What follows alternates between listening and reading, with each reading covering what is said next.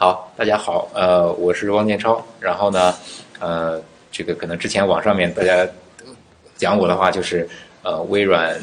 微软工程师，然后放弃几十万年薪跑到成都来收破烂的那个人，就是那个那个收破烂的，就是我啊。然后呃，我今天呢也是受邀呃来给我们呃这个做一次线上分享，但我特别紧张，为什么呢？我以前讲的呃听众都是大人。啊，然后今天呃，志晓告诉我说，我们的这个听众呢都是八到十六呃十四岁的啊小朋友。然后最近呢我还特别忙，所以呢我也我知道今天中午我才把这个 PPT 给他，也是把我以前的讲的一些东西呢啊稍微做一些调整。所以我就特别害怕呢，今天讲的这个内容呢，我们小朋友真的听了以后觉得挺没意思的，然后就把我给轰下去了啊。这还好呢，就是现在是线上开讲开讲，你们轰的还轰不了，轰不了我，所以就只能耐心的听我讲了啊。但我也呃努力呢，就是把我讲的这些东西呢讲得更有意思一点，把我们过往做的这些事儿呢一些故事讲给大家听啊。那今天的主题讲的叫垃圾分类，建议做这个看不见的垃圾处理厂。就是扔垃圾，我们天天其实大家都知道啊，那个就是每个人都会扔，但真正问你会不会扔的时候呢啊，可能呃我们说到垃圾分类的时候呢。大部分人呢，又又觉得好像还真不太了解，因为我们讲垃圾要四分类嘛，但具体你呃生活中的这些垃圾啊，到底哪一类是属于属于哪一种，该怎么分的话，还真是一门学问。那为什么要说我们要做垃圾分类呢？可能还是要从我们呃的这个环境，特别是这种日益呃就是越来越恶化的这个环境啊来说起。我记得我特别小的时候呢。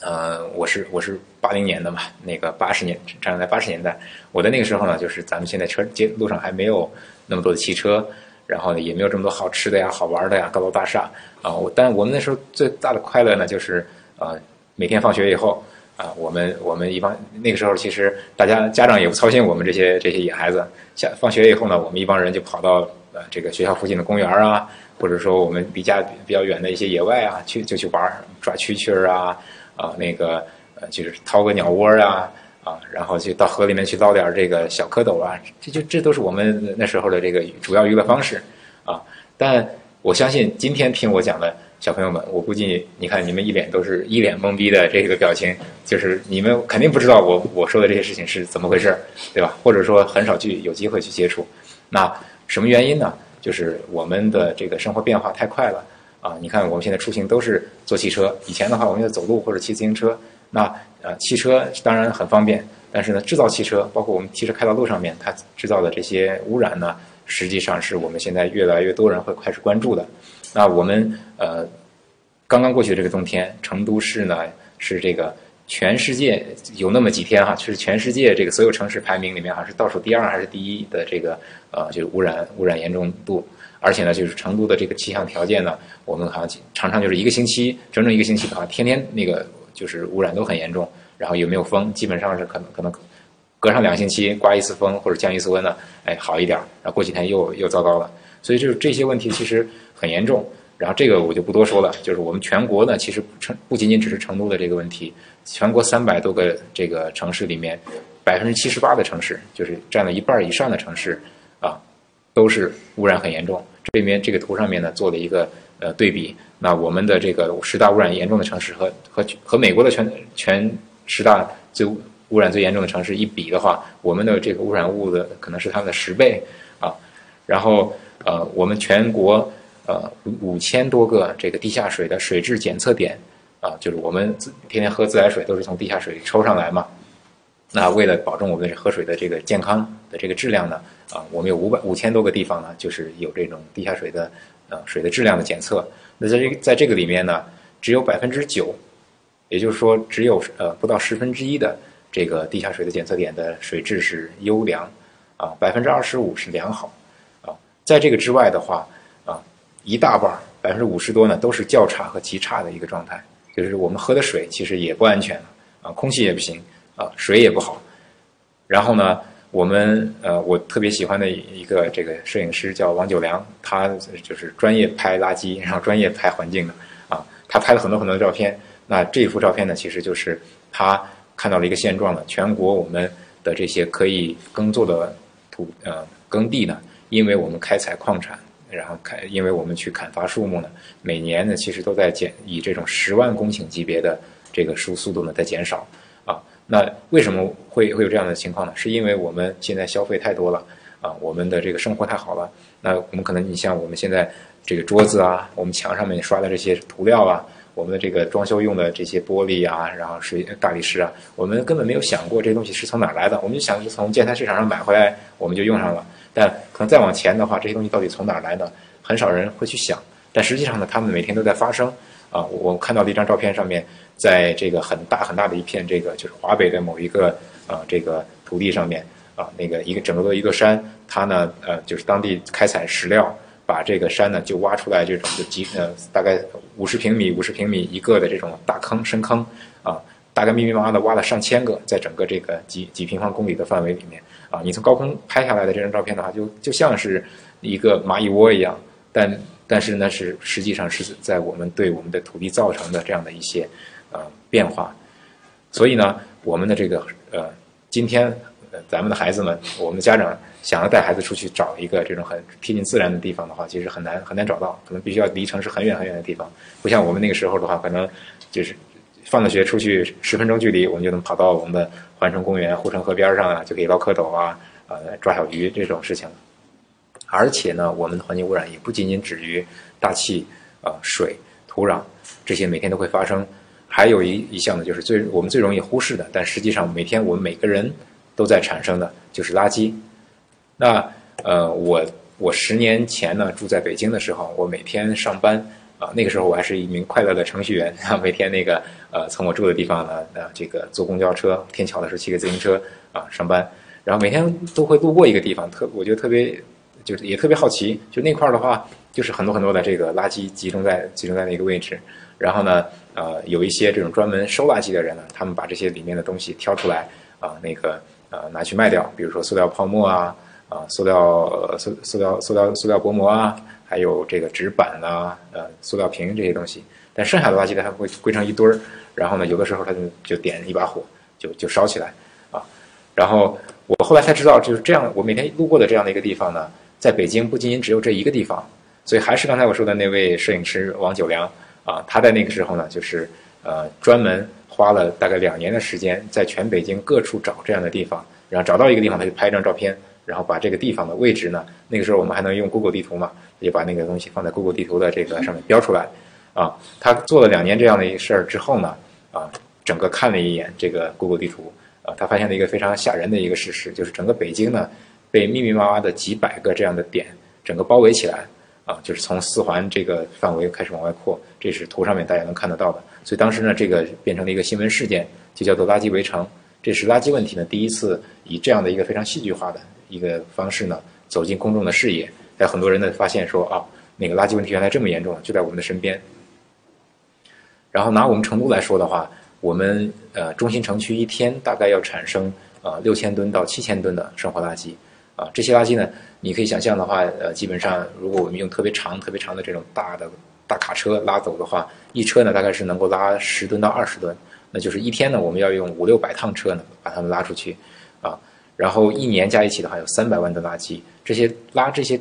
垃圾的这些卡车呢围起来，它们长度可以绕着我们的三环路，我们自己做的简单的测算嘛，啊，这些卡车如果每一车都装满一辆的话，我们把它围起来，啊，它的长度呢可以绕我们的三环路。一百一十二圈，然后我们说，那把这些东西全堆在一起啊，那它又是多大一一一堆呢？它可以填满这个啊十到十五个鸟巢那么大的空间。然后这些垃圾都去哪儿了呢？啊，我们成都在城东边啊龙泉的这个地方的山上面有一座垃圾填埋场，这个是成都已经用了有二十年以上的这样的一个场地了。这场地最早是怎么来的呢？那个时候最初的时候是没有这样的一个呃填埋场的一个概念呢啊，呃人就是说哎找到一片山沟，然后呢就把垃圾就全都填到里面去。后来呢这个东西呢呃就是我们也这个城市规划越来越正规嘛，就专门在那儿修了一下，把整个这个整个这两座山中间的这个峡谷呢就全都围起来，然后垃圾呢就往里面倒，往里面倒，往里面倒。到今天呢这个所有的这些垃圾堆进去，我我们再去这个。呃，填埋场的时候，我自己已经去过四次了啊。那个地方的话，呃，你已经看不出来它是一两座山中间的一个峡谷了，因为你上去的时候，你就直接到了山顶，你的脚下所有的这个地方，全都是垃圾啊，你自己都根本已经没有感觉了，因为你往两边看的话，你是都是山顶啊。但实际上呢，啊，就是在那边的他们的呃填埋场的工作人员告诉我，我的脚下有一百多米深的全是垃圾，啊，所以这是我们呃处理垃圾第一种方式，就把它们全埋起来，啊，那埋起来有什么问题呢？啊，就是刚才我们说到的，那这些垃圾，其实我们日常生活中垃圾的话，我们都知道有这个果皮纸屑，对吧？有这生菜剩饭，然后也有我刚才说到的这些纸板呐，啊，塑料瓶啊，金属罐儿这些没有被捡出来的，哎，都最后都会混在一起，啊，进进入到这个填埋场里面。那你想，这些我们吃饭的这些剩菜剩饭的话，它堆在里面以后呢，它会它会怎么样？我们是我们夏天是不是都有一些呃这个经验？哎，那个西瓜啊，西瓜皮。放到我们的垃圾垃圾筐里面，放上一天两天的时间，慢慢的它就会变臭，对吧？发发出来很难闻的味儿，然后同时呢，它就会流水出来，啊，这就是一个自然的一个这种啊生生物降解的过程，其实就是在在发酵嘛，啊，然后这些你想想这个这个几千吨上万吨的这些啊有机质埋在这里面，跟着其他乱七八糟的所有的这些垃圾呢混在一块儿，然后埋在那儿的话。啊，慢慢的这些东西呢就会渗出来水，然后就往往地下走，因为水液体嘛，它就会往下走，啊，到最到最底下呢，它就会渗入到我们的地下，啊，渗到我们地下水里面，所以怪不得我们的那个地下水啊水质差呢，啊，这就是一个原因。第二呢，就是啊这些东西呢里面它呃还有很多的其实是有害垃圾，比如说我们都知道日常生活中都知道有害垃圾有哪些呢？啊，过期的药品。然后我们是一个杀虫子用的这种杀虫剂，它里面都有含有这些有害的化学物品，它能把虫子杀死。那其实它是里面都还是有一些有毒的物质的。然后像我们的这个日光灯管啊，啊充电电池，它里面都有一些这种重金属，像水银啊这样的一些呃物质，它对人体的实际上伤害很大的。但只不过日常的话，它们都是封封在这些产品里面。但一旦它们变成垃圾的时候，就运到这个山上了以后的话，很可能它会破碎掉。然后或者是日积月累的话，慢慢的这些东西呢就会啊释放出来，最后呢跟着刚才我说到那些液体啊一起呢进到我们土壤进到我们地下的话，它真的会对我们的这个呃地下水和土壤产生很大的这个危害和危险啊。那另外一种方式呃是焚烧厂，成都现在呢一共有四座焚烧厂。那有人就讲了说，埋垃圾既然有这么多问题，那我们把它们直接烧了不就完了吗？烧了其实还简单啊，然后呢烧完以后的话又没有什么残渣。然后，而且呢，烧完以后，这个垃圾里面其实有很多东西，它一一一点就能就能点着。烧完以后的话，它还可以作为这个燃料呢，能发电，能取热。那这个其实是一种，是不是一种好办法呢？让垃圾啊不再变成垃圾，而是变成能源。但这种方式呢，比填埋好一点点，但它还有它的问题。就说到刚才说到的那些有害的物质，它还是在垃圾里面。烧的时候呢，这些有害的物质实际上还是会会跟着这些。啊，燃烧过程中的话，它也有的些有的东西呢，它不会变变化，比如重金属的这样的一些啊离子哈。我不是这个八到十十四岁小朋友，我不知道能不能听懂。但是呢，这个呃，你就想象中就是呃，我们电池里面或者灯管里面的这些金属呢，就跟着东西呢，就就到空气里面去了。因为它们烧完以后，它会排放到空气中，有排气啊。即使有再好的这种防护措施的话，它还是会呃，会有一些一少少量的一部分呢，会到空气中。啊，而且呢，还有一个我不知道大家听没听过的名词叫二恶英，啊，这个呢是呃呃，就是在现在的环境的影响里面的这个毒素里面啊，毒性最高，对人体的这个致癌的这个程度最高的一种啊，这个物质，它就是在垃圾焚烧过程中呢会呃产生的。它的焚烧的原因也很简单，就是如果我们拿着塑料去烧的话，那塑料能够烧得很好啊，但是呢，当塑料和这个就是比如说这杯水，哎，我今天把这个把把这块。呃，这个垃圾打湿了，我把它扔进去了。那这个你去点，我们我们都点过火嘛？我我不知道小朋友们玩没玩过火啊？反正我小时候是经常玩火，差点把我家都点了啊。那玩火的时候，你们知道干的东西能点着，湿的东西就很难点。但是在那个很多很多的这个垃圾去烧的过程中的话，有很多很多这些湿的东西，对吧？我们的果皮呀、剩菜啊，这些都是汤汤水水带着去烧的时候呢，那这个温度其实就很难去呃达到一个就是真正让他们烧。就是燃烧尽的这样的一个状态，那就最后呢，它就是呃二恶英的产生，就是在一个比较低的燃烧温度下呢，啊，塑料和一些这化合物在一起呢，最后就产生这样的一些有毒的这个物质啊。那这个物质呢，其实是很吓人的啊，呃，而且这两个这两种方式还有一个最大问题呢，就是其实我们白白烧掉了很多本来是我们可以再次使用的东西，比如一棵一棵树长二十年，我们把它砍砍倒以后呢。把这个树拿去，然后加工变成纸，啊，那这些纸呢，我们可能只用了这么一次。你看，我们现在买了很多的快递的啊，这个包装，可能真的只只用了那一次，我们快递包装顺手就扔了，最后呢，它就到了焚烧厂或者填埋场里面，最后就烧掉了。那这这些纸可是二十年的一个自然呃的一个生长过程才得到的这样的一些原料。本来呢，这些纸如果说我们能把它分离开，然后我们拿回造纸厂以后的话，它是很好的这个重重新做纸的原料，啊，所以呢，如果垃圾能够分类好的话，其实是能够把我们现在的这个处理垃圾的方式里面的一些资源呢，能够重新的啊使用起来的，啊，那有没有一个更好的方式呢？那就是垃圾分类。通过垃圾分类呢，把里面的这些有用的垃圾呢找出来，拿出来啊，然后呢，让它们重新变成原料，比如纸重新造纸，然后塑料呢也重新可以做成，你比如说我们喝的矿泉水瓶，特别有意思的一个一个产品，我我猜你们都想不到，矿泉水瓶重新可以做成衣服。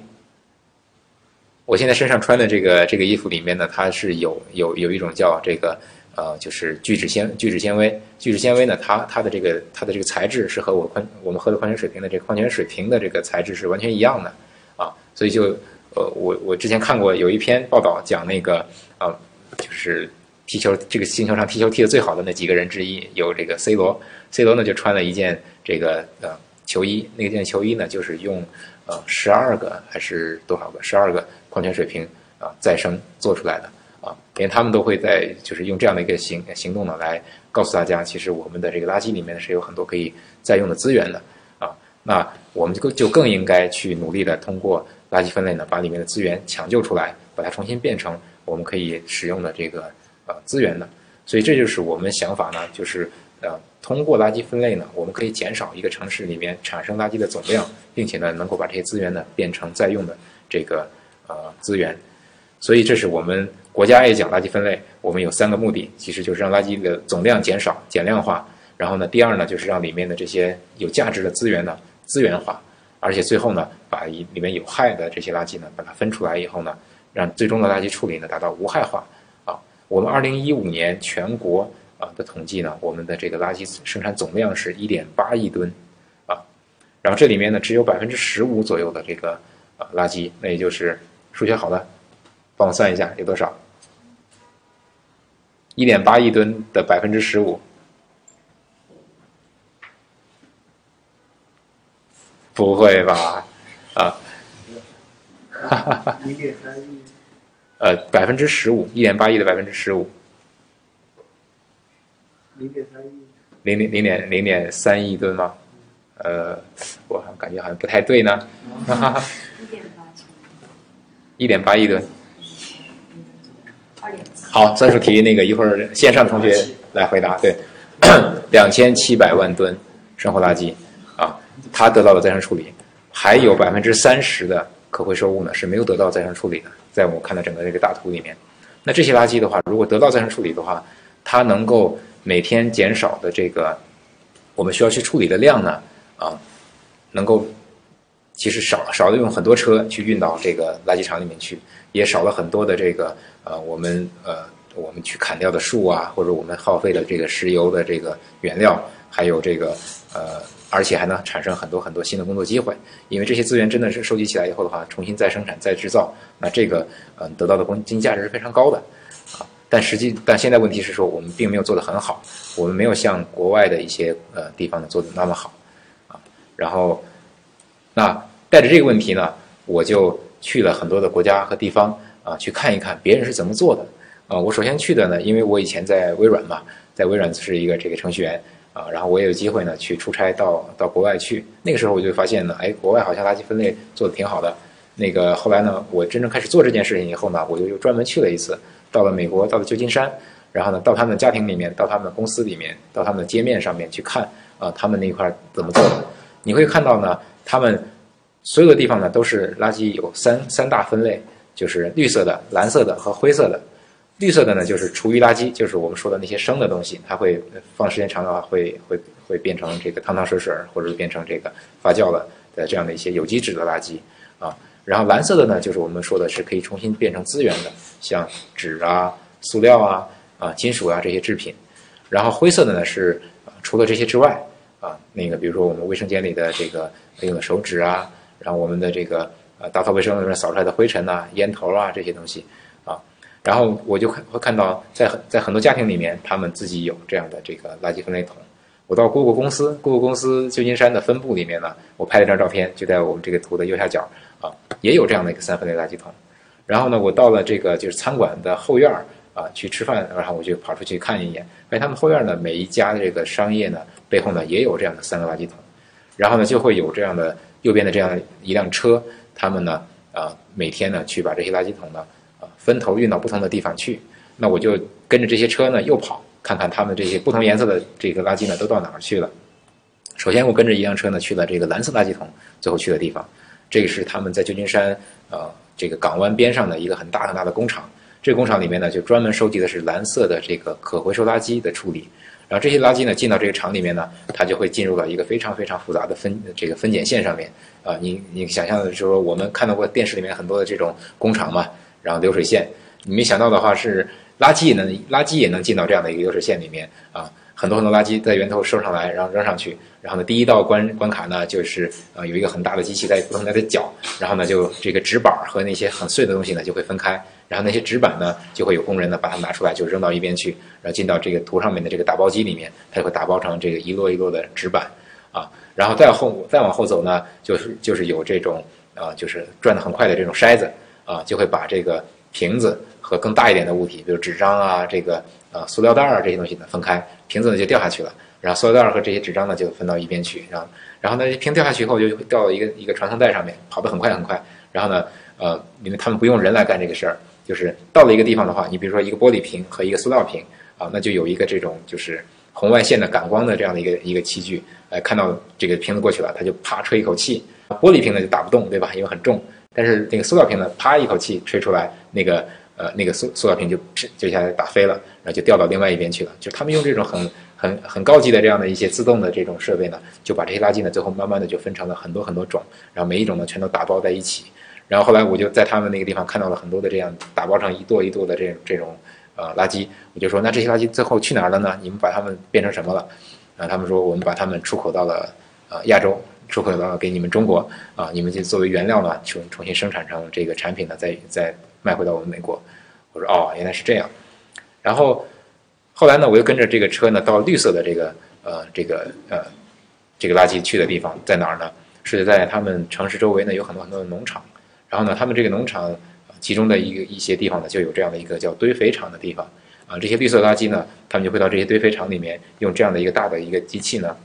和这个其他的这些土壤搅搅拌混在一起，然后堆成旁边一堆。然后每隔可能两个星期左右呢，重新再翻一次，啊，堆满一个月呢，这些东西就变成很好的肥料。然后呢，啊，他们就因为旁边就是农场，这些肥料呢就全都运到农场去，就作为他们这个啊种植生产的原料了。我们都知道这个加州的好像橙子特别好，对吧？然后葡萄酒也特别好，啊，他们种了很多很多的这种有机的这个呃这个农产品。但他你们都不知道的是，他们的那个很多很多这个肥料呢，都是来自于他城市里面产生的这些，呃，这个厨房里面，呃呃，这个家庭里面吃完的这些啊食物的。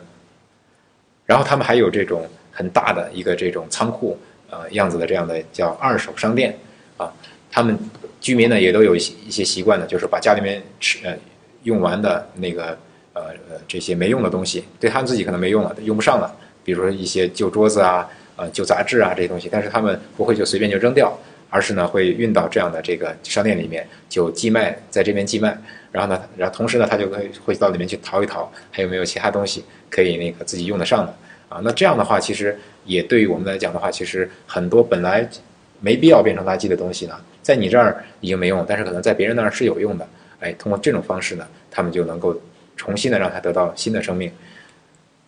所以呢，整个加州。呃，我们后来问了一下他们当地政府的数据呢，加州的这个垃圾呢，只有百分之二十一左右呢，去需要拉到填埋场里面去埋掉的，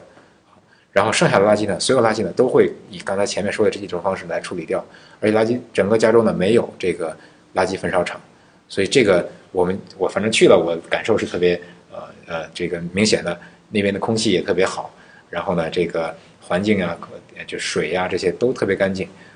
所以这可能也是跟这个事情是有关系的。然后后来呢，我从加州，呃，我觉得这个方式呢，啊，也挺难去学的，因为光他的那一个大的垃圾分拣厂啊，啊，我问了一下，悄悄问了一下，我说你们这个厂建起来的话要要多少钱？啊，他们说我们这一套设备是两千万美元，啊，然后还不算这个占地啊、建厂的这个啊，这个这，个，我就想啊，这个钱让我出我也出不起，啊，所以我想着想着这个方式，可能美国人嘛，人家比较有钱啊，他们那个车辆啊什么都配得很正规啊，我们也很难做得到啊，那我再看一看。呃，我们其他地方，像因为我们都是中国人嘛，所以台湾呢可能跟我们更像一点，我就又去了台湾看台湾是怎么做的。然后台湾呢就很有意思，他们垃圾分类的话是有这个法律规定，必须分类，然后必须要这个分类投放，如果没有做到的话，啊是要罚呃很多钱的。所以我拍了几张很有很好玩的照片。第一张呢是这个，呃，我在他们街街面上面一个一个大楼的楼下啊拍到的一张，这个上面写的是。呃，监视摄影中，呃的这样的一个垃圾桶，然后请勿在此非本楼住户，请勿在此丢垃圾。就是你要不是在这儿住的话，你不能在这儿扔。然后我到桶另外一面看到的上面写的字是违者罚款五千台币，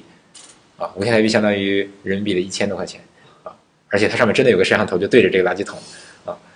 然后呃右边那张图呢是这个。呃，他们收垃圾的时候呢，实际上是什么样的一个形式呢？就是他们每真的就是说，街面上面除了这样的垃圾桶以外呢，每家每户是没有垃圾桶的。啊，你们家里面装满了这个一一袋垃圾以后呢，他们就会有一辆车，每天呢可能早中晚三次呢从你们门口过。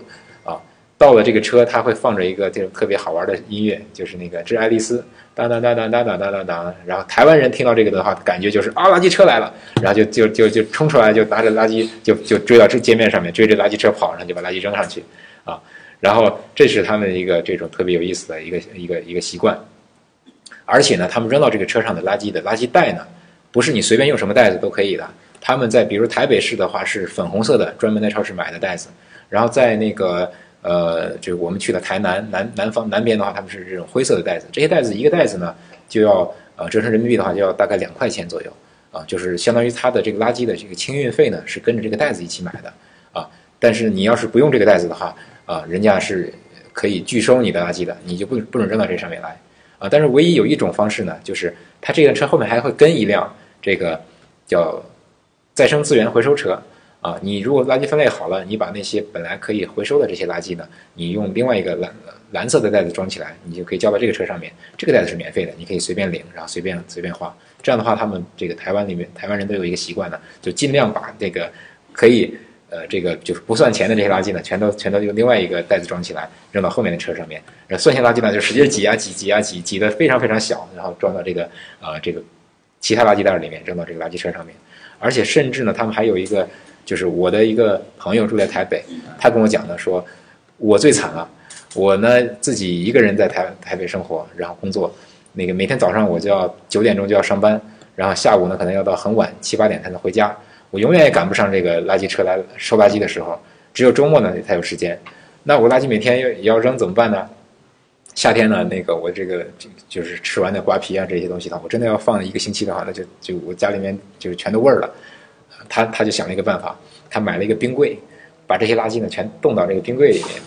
然后冻满一个星期，然后呢到周末的时候呢他一起扔出去，然后然后我当时就特别惊讶，我说啊你们至于吗？扔扔？他说他说真的呀，要不然的话我这真的没办法，我乱扔的话会会被罚款的，罚了款的话我都可以买个冰柜了啊。然后我说哦，原来这样。后来我发现这个事儿呢还不仅仅只是他一个人这样干。很多很多我认识的台湾台湾朋友呢，我后来跟他们一说这个事儿，我当笑话跟他们讲。他说真的是这样的，我家里面也有一个冰柜啊，所以就好多人台湾人呢，他们真的专门买冰柜来放垃圾啊，所以这个也是挺挺不容易的。那但是呢，就是因为台湾的这个立法以后，它的一个这个呃，就是法律的这个执行呢还是很严格的，所以大家就最后呢慢慢就养成这个习惯了。而且他们还有这个特别可爱的一群这个呃志愿者团体，叫慈济啊，这个。照片上面其实就是我们当时拍照的街头的这些慈济的这个叔呃叔叔阿姨们上街宣传环保的这样的一个镜头。他们身上穿的这个衣服呢，当时我就问了一下，他们真的是用他们收回来的这个呃饮料瓶做的这个呃再生纤维做的衣服。然后他们呢呃除了上街宣传以外，他们还真的会到他们的环保站里面把这些再生资源的垃圾呢啊他们再去手动的去做细分分类，然后交给后后面的这个处理厂家去处理。而且他们都干的都特别高兴，你看到他们上面的这个，呃，这样的一些这个表情。所以呢，这样的一个成效呢，全台湾嗯，在九十年代的时候呢，它它的这个焚烧厂呢修了三十六座，但是到现在的话，这些焚烧厂里面已经只有二十四座还在运营了，而且都吃不饱啊。全台湾的垃圾焚烧处理率呢只有百分之五十三，那他们是跟加州不一样，他们是不埋只烧，但是呢也通过垃圾分类呢减少了一半左右的垃圾的这样的一个焚烧率，所以这个我后来看了看，那台湾的话，那就是必须要首先它就是台湾这个城市也小嘛，人也少，也比较封闭，也好管啊。那真的像让我们来这个这个去按照这种方式来管的话，可能也管不住。我们这现在的好多这个基本的一些其他的问题都还管不了呢。我们这个楼上面以前还说这个高空抛物嘛，高空扔垃圾，一一栋楼三十三三十层，你哪哪家扔出来的你都找不着啊！你还更不要说说是强制垃圾分类，谁分的不好谁分的好，分的不好要罚款啊，根本找不到那些人的。对，所以呢，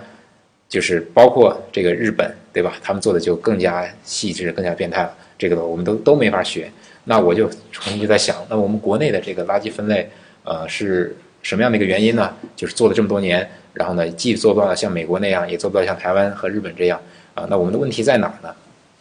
后来我们看来看去呢，我我总结了几个原因。第一个呢，就是我们过往的这样的一些宣传方式呢，是很乏味、很无趣的，啊，就是很少像能呃，就是我今天讲，其实讲的也挺乏味的啊，但我之前参加过的一些这种政府带。带去讲垃圾的这样分类的这样的一些活动呢，更更无更无趣啊！就是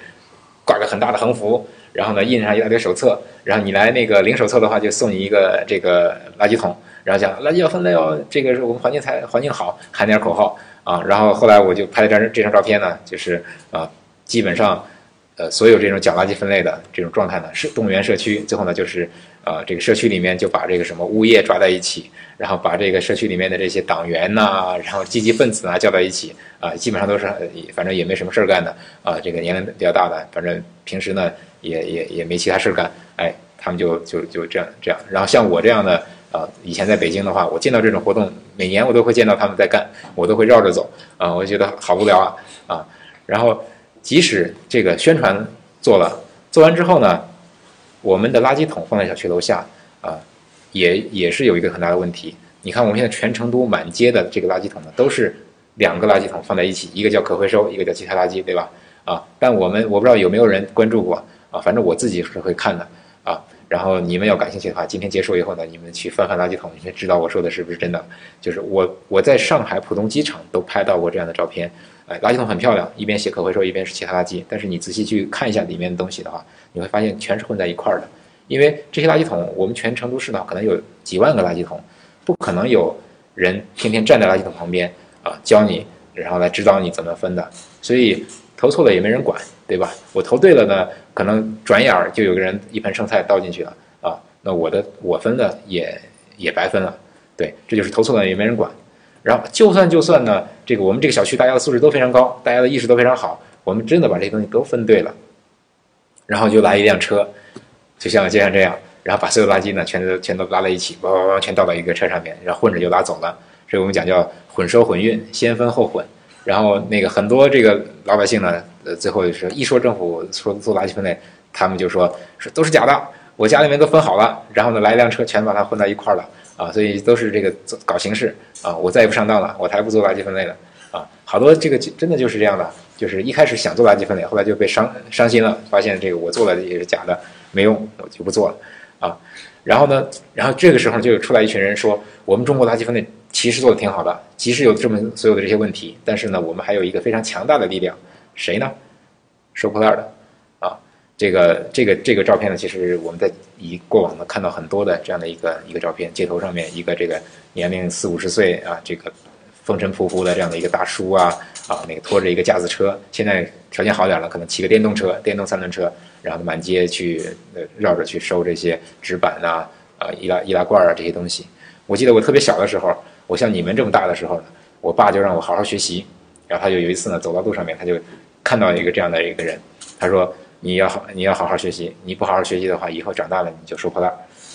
然后呢，我就努力的好好学习，到最后呢，我还是在收破烂啊。但其实呢，我想做到的就是我让未来我们城市里面收破烂的这些人，大家印象呢。不再是这样的，而是一个更加呃，就是更加现代、更加正规的收破烂的方式。那这些收破烂的人呢，实际上现在呢，真的他们在做很多的工作吗？确实是，他们我刚才讲了，我们的那些垃圾里面百分之十五啊，两千七百万吨是得到了回收的。其实他就是他们的功劳，他们呢把这些里面有价值的好收的东西呢都收走了。但是很有一个很大的问题是，谁想天天收破烂，对吧？我要有一个选择的话，我肯定不收破烂。那实际上他们的这个呃更年轻的一些，他们的这个弟弟呀，他们的儿子啊啊。他们都是从城城市周围很很远的地方到城市里面来找找生活的，到城市后突然发现，我不用像我爸爸一样，不用像我这个叔叔一样，我哥哥一样去收破烂了，我现在可以去做快递员，我可以去送外卖啊，我可以找到，只要我会用手机啊，我可以去当代驾，我我只要会开车的话，我的收入还不错，而且呢也也不会像别人一样白眼是吧？收破烂的那个脏的离就离我好远啊，所以现在越来越少人愿意去做这个收破烂这个这个行业了，而且呢，我们现在城市。的这个这个房价是越来越贵，对吧？你们爸爸妈妈给你们这个买到的这个房子能住在里面，这个真的是花了很多的钱的。那一样的，以前城市中心呢有很多很多的这种小的场地，一个一个小院子里面呢，可能一家人住在里面，它就是一个废品收购站。这些收购站收到东西呢，就会把东西拉到这个废品收购站里面，可能就就近嘛。我们这个九眼桥附近的话，我知道在咱们联心后面的那个呃呃呃那片儿是有一个这个呃收旧货的。同时，他那块儿当时也有几个这个废品收购站，啊，但是呢，这些随着我们城市的这个中心城区的地价越来越贵，啊，这些这些人也干不下去了。他一个场地租下来做个洗车场或者做个停车场的话，的收入都远比他去做这个要高。所以呢，这些人呢，都这些收收破烂的都在城市越来越远的地方。那这些拉着这个三轮车的人呢，他想去卖这个东西的话，都要跑得越更远的地方，那他其实更更不划算了。所以他们也没法做下去了。然后我们现在的小区，其实你看我们今天来的这个呃开课的这个小区的话，很规范，很漂亮。那门口的话也有门卫。以前的话，这个收破烂的可以随便进进出小区，到楼下还那喊两声啊，收旧收旧电器啦，收旧衣服啊，对吧？现在我们基本上听不到了，因为我们小区管的也很规范，他们也进不来了。所以呢，这些人他的这个生活呢是越来越难的，他们能收到东西是越来越少的，但我们产生的垃圾还是那么多。那我们居民其实现在其实越来越少，年轻的这个居民的话会有这个扔垃圾、卖垃圾的这个习惯了，可能就下楼直接就扔到那个楼下垃圾桶里面就完完事儿了。所以呢，就是即使我们过往呢还有这样的一个期望，说我们的分类还能靠这些收破烂的人啊，但这个希望呢也是越来越渺茫了。就再过上五年、十年，这些人可能真的就在城市里面就消失了。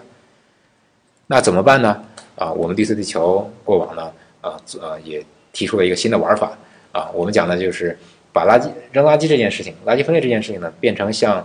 打游戏一样，呃，变成一个互动的一个方式。那首先第一件事情呢，我们会给所有想参与垃圾分类的这个居民家庭呢，我们会给他建立一个账号，这个叫实名制。就像玩游戏的话，你要先上战网，对吧？你要先注册一个账号啊，你得分啊什么才能到你的这个呃这个账户头上面。所以呢，首先第一步呢，做一个实名制的一个这个呃注册，然后呢，我们会给他们发一版这个二维条码。啊，这个其实就是你的这个，呃，就是得能得分的基础。你把这个条码呢，要贴在了你的这个扔出来的这可回收垃圾的上面，交给我们。我们后后续拿回来以后，我们才知道这个垃圾是你的啊，因为这个上面的一个这个条码身份呢，是和你的这个账号是连在一起的。我们当时特别好玩的一次呢，是我们从一袋垃圾里面翻出来的一个欧米伽手表，大概价值呢两万多块钱啊。然后呢，因为我们一扫码就知道这是谁家的。所以呢，我们就保留着，然后就联系他了。后来呢，他找到了他的这个表，还给我们送送了一个锦旗啊，说这个拾金不昧。但其实并不是说那个我们真的，如果说传统方式的话，我们真的要想找这是谁的，我们都完全不知道。但就是因为有了这样的一个实名制，有了这样的一个二维码，我们就有办法呢追溯到这袋垃圾是谁是谁家丢出来的。还有一个特别好玩的一个事儿呢，是当时我们丢了呃这个每天我们收回来这些垃呃垃圾袋呢，我们拿回去要去做分拣嘛。拿到一个袋子以后，我们扯开，里面有一大一大堆小孩的尿不湿，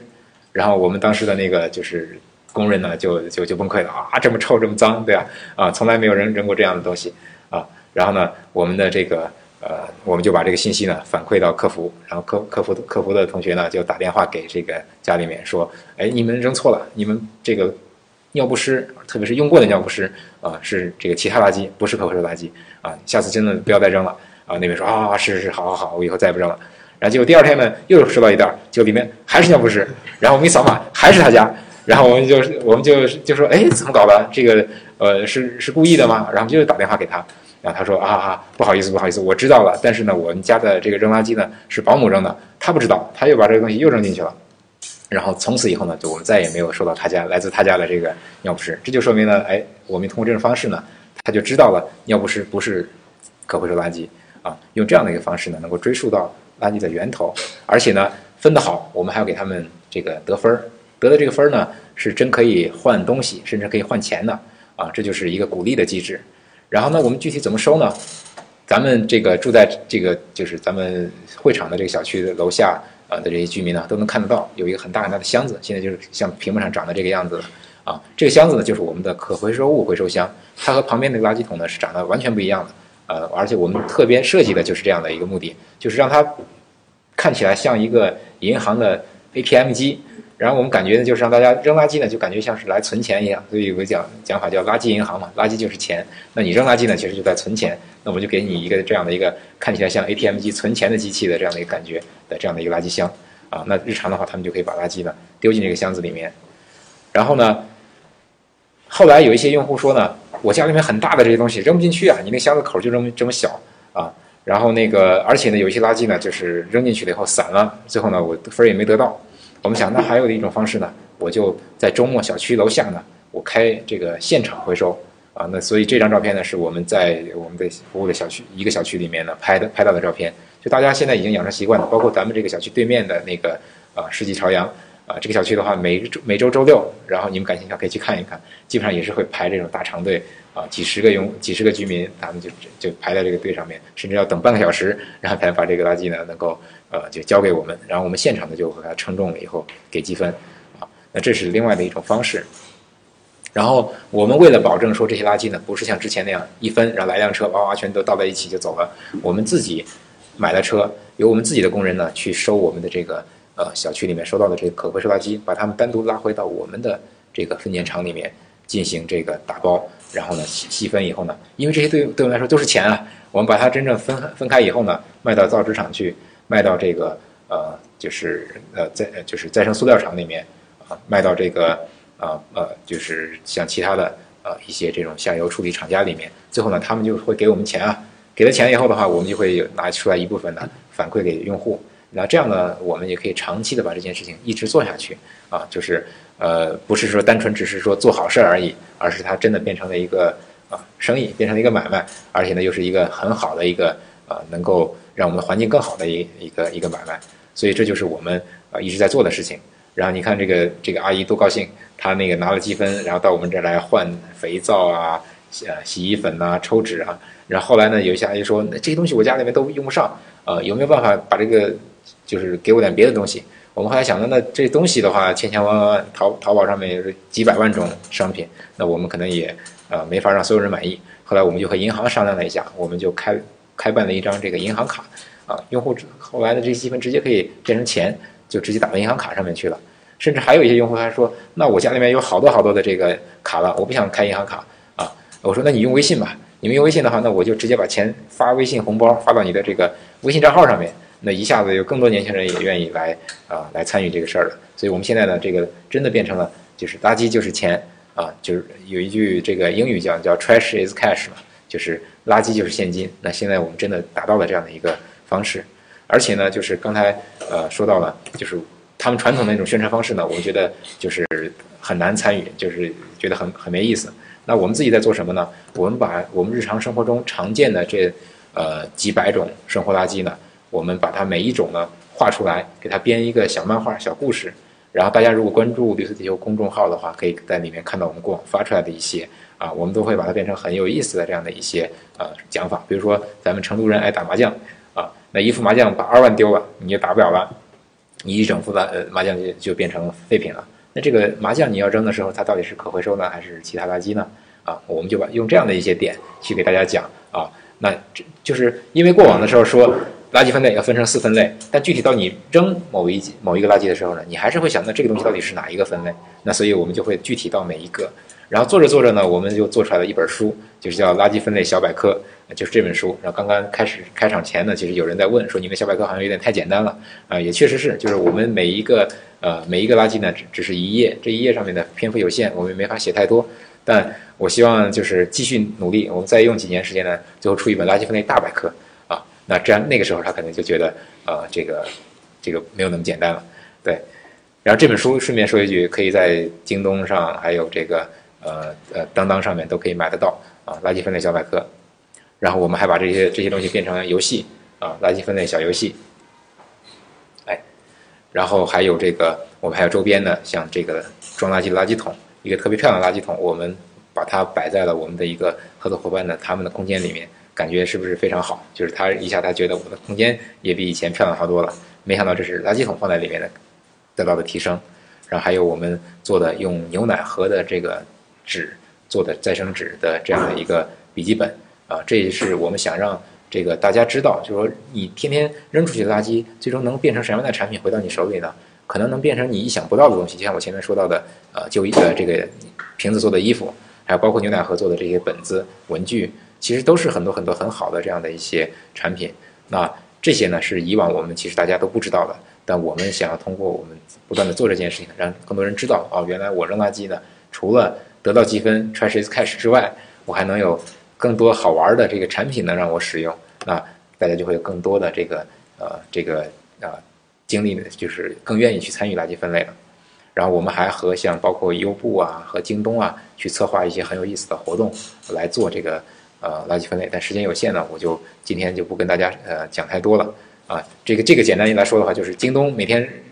就扔了很多的这个垃圾箱出来，这个这个在呃纸盒出来，他们就一次就变成这个再生纸去去做这个销售了。但他们很想把这些箱子收回去，重新作为包装箱再用一次，但他们收不回来。后来我们就帮他们在我们小区的居民里面收这些纸箱，最后还真的收到了很多。然后呢，我们去把它卖回给京东，然后京东呢，它的这个纸箱呢就可以再次使用很多次。啊，然后呢，减少了减少了这个呃成本，我们呢也把我们的这个理念呢，让更多的居民能够知道，而且我们在学校啊、幼儿园啊教小朋友怎么样来分类，现在其实也有这种很多的课程了。呃，我我女儿自己的这个幼儿园里面都我们都去给他们做了垃圾分类的呃这个课程，他们现在每天呢，我女儿早上出门时就说，咱们家里面有什么东西，我可以带到幼儿园去啊，就他们现在大家呢都已经开始在每天的去参与这个。啊，幼儿园里面的分类回收了，